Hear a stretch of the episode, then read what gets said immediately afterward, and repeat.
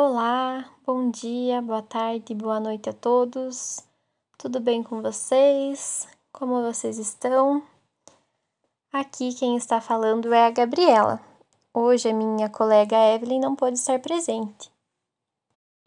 No entanto, eu vou trazer a temática que diz respeito a uma das doenças mais temidas à medida que a idade avança vocês têm ideia de qual seja ela? Então, é a doença de Alzheimer. Essa doença, por muito tempo, foi considerada é, como uma característica intrínseca à velhice. E atualmente nós podemos notar que ela é considerada como um problema de saúde pública conquistando na mídia e também na pesquisa científica avanços sobre essa doença e os sintomas que ela venha que ela provoca. De maneira geral, as doenças neurodegenerativas, dentre elas as síndromes demenciais, não têm a maior relevância nesse cenário geral, em termos de prevalência já que atinge cerca de 1,17% das pessoas entre 65 e 69 anos. No entanto, ao verificar a faixa etária dos 95 anos em diante, observam-se casos de demência em 54,83% da população, em diversas regiões do mundo sendo comprovada através de pesquisas que a doença de Alzheimer é a forma mais comum de demência. E ela é considerada uma síndrome progeroide genética, ou seja, ela está associada ao envelhecimento, mas ao mesmo tempo apresenta um evidente componente genético. O processo de degeneração celular da doença de Alzheimer causam um declínio progressivo e acelerado das funções cognitivas e funcionais. Sendo assim, os sintomas podem variar de indivíduo para indivíduo. Os estágios podem ser divididos em três. No primeiro estágio, chamado de pré-clínico, é possível notar sintomas como disfunções na memória, episódica. Então, ou seja, ao esquecimento de fatos recentes e problemas no registro de novas informações. É, também pode haver a dificuldade de pensar com clareza e confusão mental. No estágio clínico inicial, é, pode ser identificado déficits mais, mais avançados na memória episódica, bem como também pode apresentar dificuldade em desempenhar tarefas mais simples do dia a dia, como manipular objetos e realizar o autocuidado. Já no estágio avançado, é possível identificar déficits cognitivos mais avançados, e que são observados, apesar de o desempenho sensório-motor apresentar-se preservado na maioria dos casos. Os quadros psicóticos e alterações do comportamento são visíveis. Quando o diagnóstico da doença de Alzheimer é mencionada ao paciente, aos parentes, é, pode provocar a sensação de medo, de susto do que o desconhecimento do que vem à frente.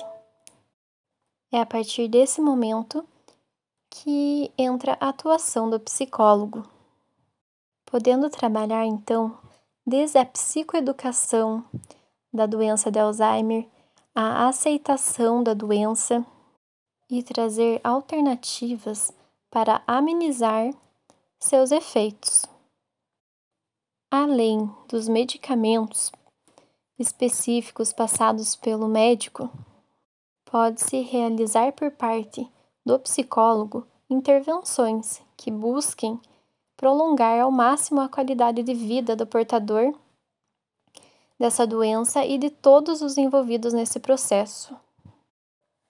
Porém, faz-se necessário o acompanhamento com uma equipe multidisciplinar, como profissional da fonoaudiologia. E hoje, em especial, contaremos com a, com a presença do fonoaudiólogo Lori Stadler Jr., que trará para nós o tema sobre a influência da perda auditiva no desenvolvimento do Alzheimer. Primeiramente, gostaria de agradecer pela sua participação. É uma honra que o seu conhecimento seja agregado nessa temática tão importante que é a doença de Alzheimer. Boa noite a todos. A dificuldade em se comunicar e o isolamento vivido por pessoas que possuem algum nível de perda auditiva podem influenciar diretamente no surgimento de doenças ligadas ao declínio cognitivo, como a demência e o Alzheimer. Foi o que apontou um estudo conduzido pela Universidade Johns Hopkins, nos Estados Unidos, e publicado na revista Archives of Neurology e no jornal International Medicine, JAMA.